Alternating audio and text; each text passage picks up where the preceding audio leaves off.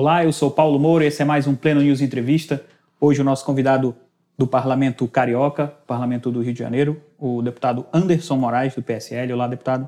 Tudo bem? E aí, tudo bem, pessoal? É, boa tarde. Primeiro, quero dizer que é uma grande satisfação poder estar aqui com vocês, é, tendo em vista que é uma grande oportunidade para nós podermos estar falando do nosso mandato e relembrar a todos também que a gente está falando é no Pleno News, que é um local onde vocês de fato têm comprometimento com a verdade é, e passando assim, de fato, sem manipulação, toda a, todas as notícias é, verdadeiras. Agradecer o elogio feito pelo deputado. Queria iniciar, deputado, falando com o senhor a respeito de um assunto recente, inclusive envolvendo seu nome, que foi a ação a respeito da, dos decretos restritivos aqui no, na cidade do Rio de Janeiro. Se o senhor moveu essa ação, acabou tendo a decisão a favor de que os decretos fossem anulados, depois essa, decisão foi derrubada.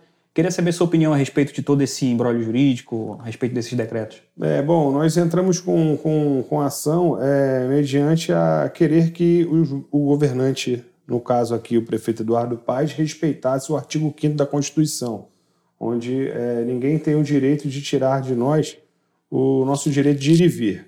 Ingressamos com essa ação, é, tivemos, uma, tivemos uma resposta muito, vamos dizer, muito bacana do, do Tribunal de Justiça do Estado do Rio de Janeiro, onde no mesmo momento que foi lida a ação, é, foi dado uma liminar para que o prefeito Eduardo Paes é, ficasse proibido de fazer as restrições. Só que no despacho da, da juíza, ela menciona né, alguns números de decretos, né? Ela vem ali tentando cancelar os decretos através de alguns números que ela foi mencionando. E logo que o prefeito Eduardo Paes tomou ciência é, desse despacho, o prefeito logo faz um novo decreto criando uma nova numeração. É, sendo assim, ele, como bom malandro que é, todo mundo conhece o prefeito Eduardo Paes dessa forma, é, deu uma de João sem braço, digamos assim, e não cumpriu as restrições, não cumpriu o decreto é, fizemos novamente, né, provocamos novamente a juíza é, para que ela, de uma forma mais ampla, ela conseguisse amarrar, vamos dizer assim, para que não houvesse as restrições, e foi exatamente isso que ela fez, é, alegando que, de fato, ele não tem o direito de fazer isso com a população, embora estejamos num momento complicadíssimo com relação ao Covid, é, mas que mesmo assim ele não poderia tirar o direito das pessoas de saírem de casa para trabalhar, enfim, para poder seguir com a vida e conseguir, é, de uma vez por todas, também sustentar a sua família. É, hoje ninguém está aqui para poder dizer o que, que é essencial, o que, que não é essencial. Todo o trabalho que provê o pão de cada dia, ele é essencial. E, e logo que isso aconteceu, é, o prefeito Eduardo Paes recorreu à decisão, né, a segunda decisão, onde ela ampliou, dizendo que restrição nem no passado, nem no presente, nem no futuro estaria liberado, é, mas infelizmente o presidente do tribunal não teve o mesmo entendimento e revogou a decisão da, da juíza, da Deu um jeitinho ali, né, para contornar a decisão. Exatamente. Falando ainda sobre o prefeito Eduardo Paes, esse fim de semana teve uma polêmica envolvendo ele, né? Foi esse vídeo que acabou aparecendo nas redes sociais, dele num bar, cantando, né, sem máscara e tudo. Qual é a sua opinião a respeito dessa polêmica que foi criada? É, a verdade é que faça, faça o que eu falo, mas não faça o que eu faço, né? É, é um bom malandro mesmo, não tem jeito, estava numa roda de samba. Ele, ele mesmo estava infringindo um decreto que ele mesmo criou. E, segundo informações agora, eu li uma matéria dizendo que ele foi denunciado no Ministério Público por conta disso. É um absurdo. É, não é a primeira vez que a gente vê um governante caindo nessa situação. É, a partir do momento que eles, eles querem que as pessoas fiquem em casa, mas eles mesmos não respeitam isso, a gente tem absoluta certeza que isso é de verdade uma agenda do mal, né? uma agenda querendo é, quebrar com toda a economia, não só do nosso município, do estado, do país inteiro, e antecipar um, um, calendário eleitoral e querendo atribuir essa, esse desgaste econômico, toda essa fraqueza econômica do nosso país no presidente Jair Messias Bolsonaro. É simples, essa é a agenda. Existe uma corrente do mal fazendo isso no, país. E não é a primeira inteiro. vez, né? Várias, já, já tem vários relatos de governantes ao redor do país fazendo decretos restritivos e depois aparecem. Teve o caso de Minas Gerais, em Minas Gerais também teve, né? Sim, sim. De governantes que aparecem depois em bares, em locais abertos, sem máscara e, e tudo. É verdade. Eles, eles querem destruir é, todo, todo, toda a cadeia econômica do nosso país. Você quer ver uma coisa que me chama muita atenção? Eu não vi ainda nenhum dos prefeitos ou governadores tentar criar alguma, alguma forma mais inteligente para poder administrar isso, como, por exemplo, é, nós sabemos que os shoppings eles funcionam de 10 horas da manhã até as 10 horas da noite. É, eu nunca vi ninguém falar assim, ó, pessoal, vamos fazer o seguinte, o shopping vai funcionar agora a partir de meio-dia, né, e vamos estender ele até as, a, a meia-noite, porque eu vejo que o maior, o, o, maior local de transmissão do contato do Covid hoje é, é no horário de rush né, e dentro dos transportes públicos. A gente já está cansado de ver, eu mesmo já várias vezes fiz live dentro de transporte público lotado no período da pandemia. Então, eu acho que seria muito mais inteligente, já que eles não queriam que houvesse essa disseminação tão rápida, por que não a gente evitar esse horário de rush? Por que não a gente virar e falar assim: olha, você que trabalha na indústria, que começa a trabalhar todos os dias às 7 horas da manhã, vamos fazer o seguinte: a partir de hoje você vai começar a trabalhar às 6 horas da manhã, mas em compensação você não vai sair às 5 horas, você vai sair às 4 horas, às 16 horas. E a gente não vê ninguém tentando organizar isso. É possível que o legislativo atue dessa forma a nós provocar temos... o, o executivo nesse sentido? Olha, nós temos diversos projetos de lei, né? É, desde o começo da pandemia, uma coisa a gente tem que falar: a Assembleia Legislativa do Estado do Rio de Janeiro ela não parou, ela foi a primeira Assembleia do país a fazer tudo de forma remota, né? Ela foi a primeira Assembleia a embora ela tenha paralisado os trabalhos é, fisicamente, mas ela não parou porque usamos as ferramentas virtuais para isso.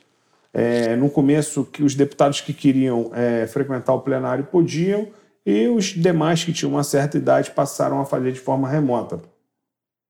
Então, nós temos diversos projetos de lei é, querendo tratar sobre essa matéria, querendo dialogar, que a gente pudesse é, conversar através de uma audiência pública, a gente conseguisse chegar num denominador comum com relação a isso, mas não foi possível. É, os projetos existem sim uma morosidade dentro da casa.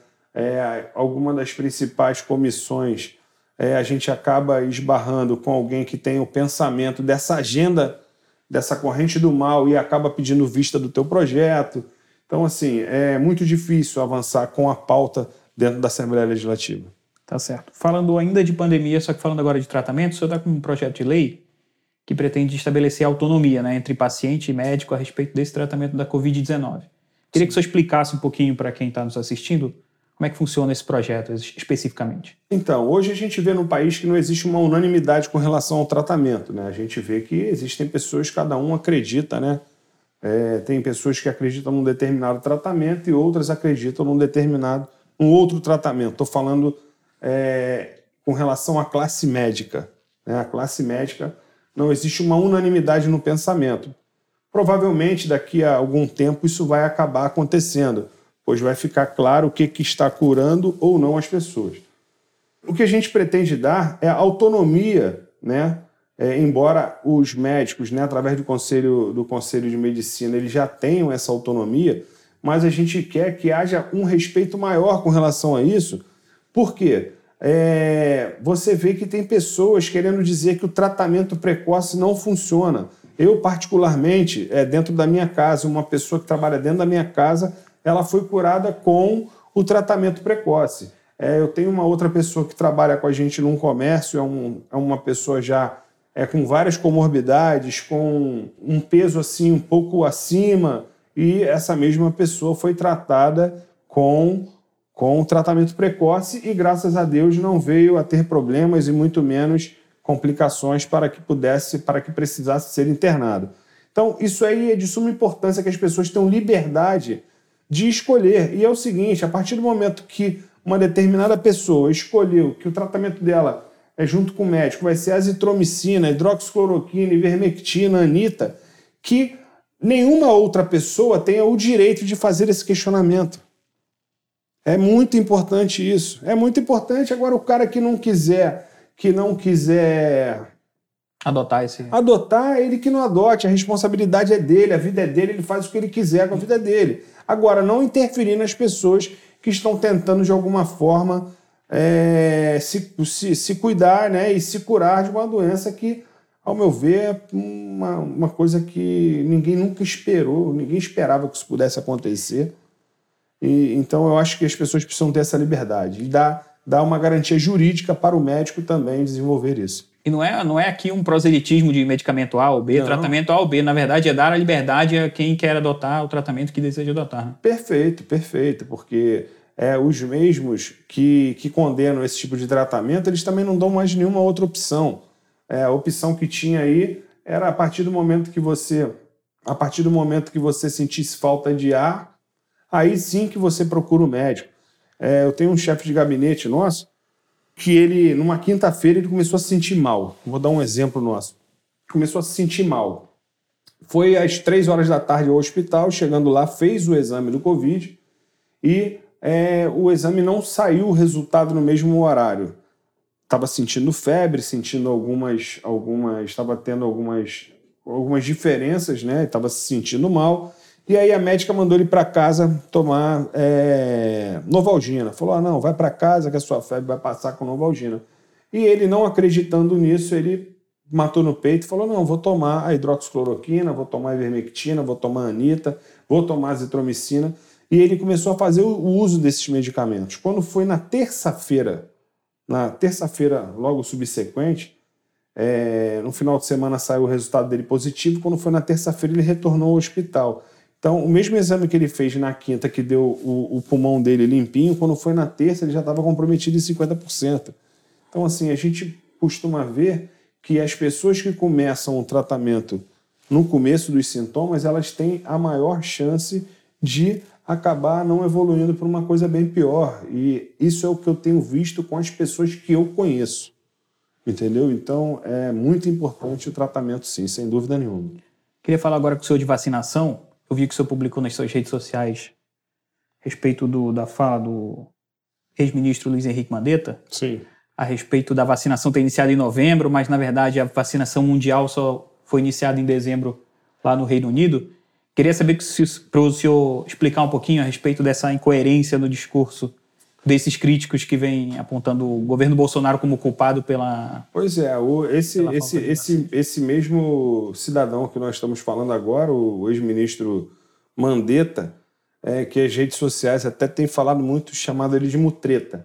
O que, que acontece? Ele ia para as redes, para as redes nacionais, para as coletivas de imprensa e dizia: olha, pessoal, se você sentir falta de ar, fique em casa, se você sentir falta de ar, você procura um médico. Então, assim, foi a maior incoerência já vista durante esse tratamento. E com relação às vacinas, é, o Reino Unido, se eu não me engano, que foi o primeiro a fazer a aplicação, só conseguiu aplicar em dezembro. Exatamente, em dezembro.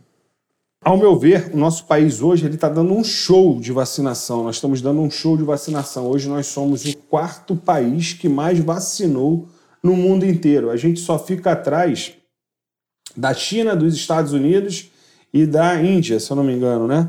É que são as três, os três países que são fabricantes da vacina, que detêm lá toda, todo o princípio ativo é, da vacina do Covid.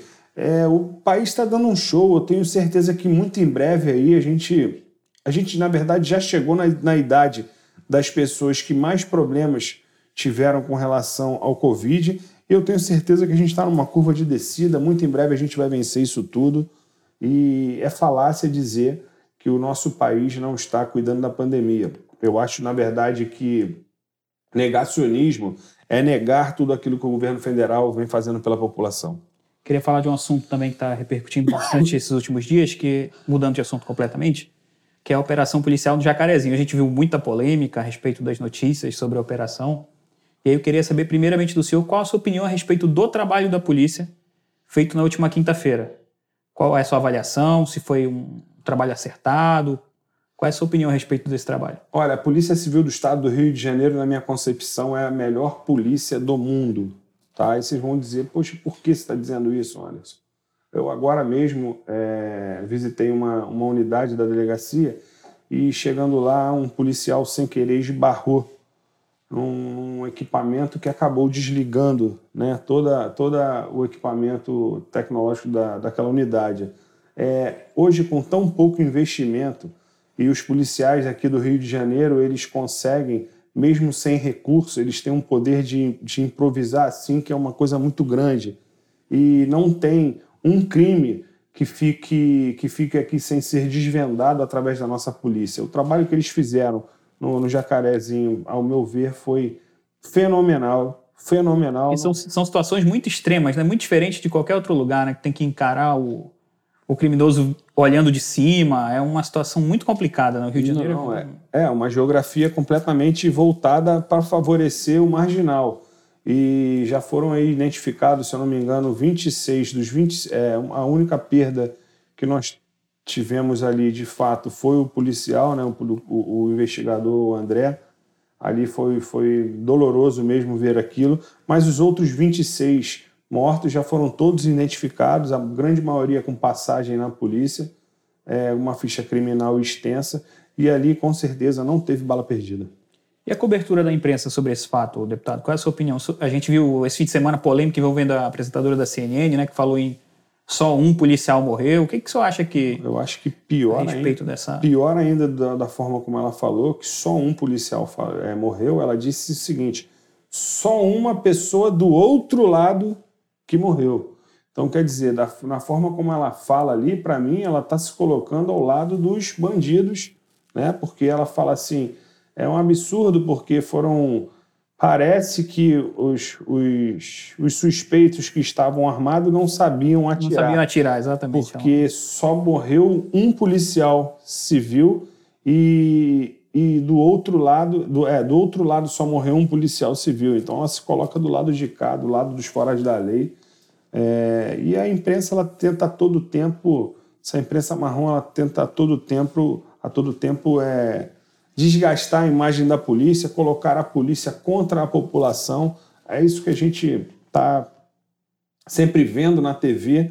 É, a gente viu uma cena de uma namorada de um, de um dos, dos marginais que foi, foi morto dizer, inclusive com uma caderneta, com uma, uma carteira de trabalho na mão, dizer que é um absurdo que o namorado dela tenha sido morto porque ele havia acabado de sair para poder comprar pão e já apareceram várias imagens dele segurando fuzil, enfim, é envolvido com tráfico e foi menos um aí.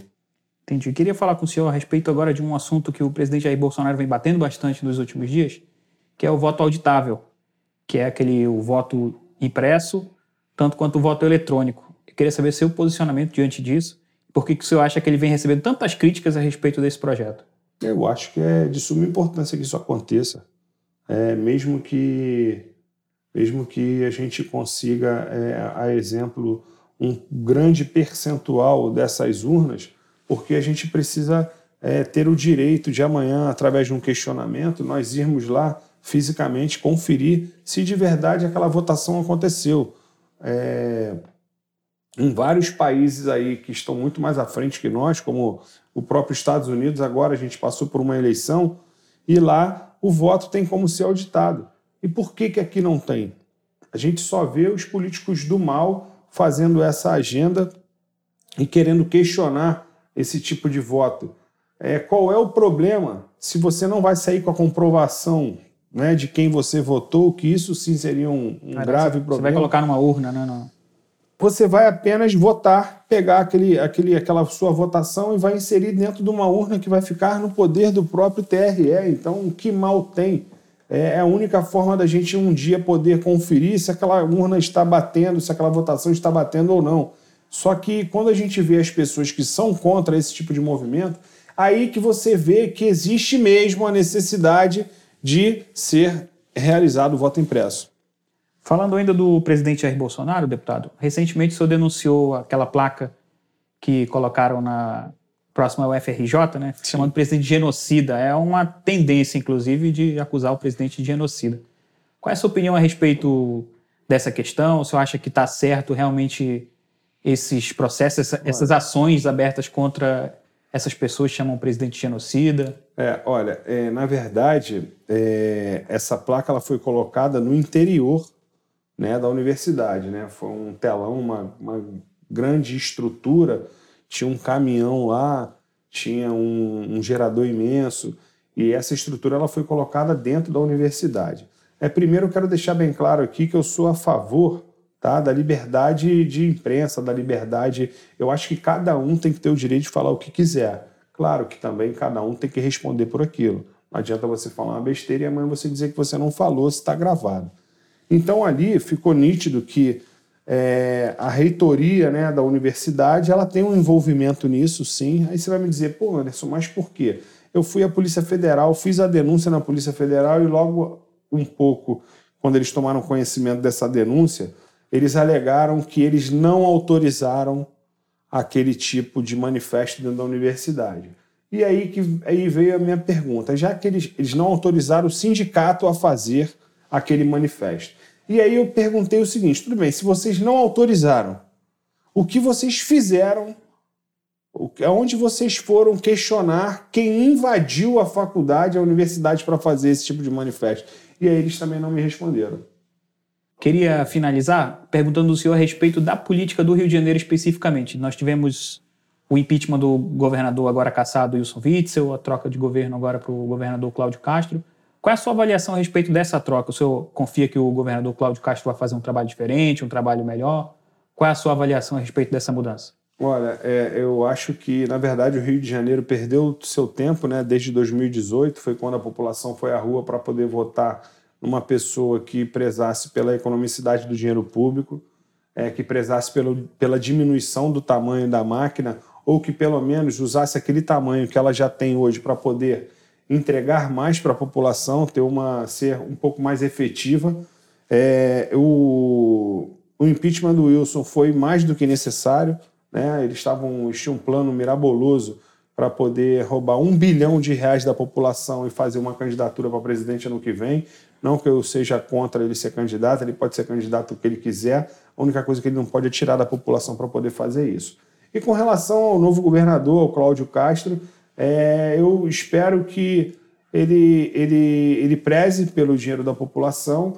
A gente vem falando, conversando bastante sobre a reforma administrativa que o Estado do Rio de Janeiro precisa ter, sobre algumas medidas que talvez seja impopular é, perante algumas classes, mas que de suma importância para que o Estado do Rio de Janeiro continue avançando. E é isso que a gente espera do governador, enquanto ele estiver é, alinhado aos pensamentos do nosso presidente, com certeza ele terá a gente como um grande apoiador também. Tá certo? Então quero agradecer a presença do deputado estadual Anderson Moraes aqui conosco. Obrigado, deputado, pela sua disposição. Pessoal, mais uma vez eu que agradeço a oportunidade. Todas as vezes que for convidado, sem dúvida nenhuma, estarei aqui, tá bom? E quem puder, acompanhe o nosso trabalho, as redes sociais, deputado Anderson Moraes. E pode ter certeza que a gente não tem preço, a gente não está à venda, até porque a nossa ideologia é o Brasil. Valeu, pessoal. Tá certo? Então acompanhe as redes sociais do deputado Anderson Moraes, acompanhe as redes sociais do Pleno News, porque você sabe que Pleno News é notícia de verdade.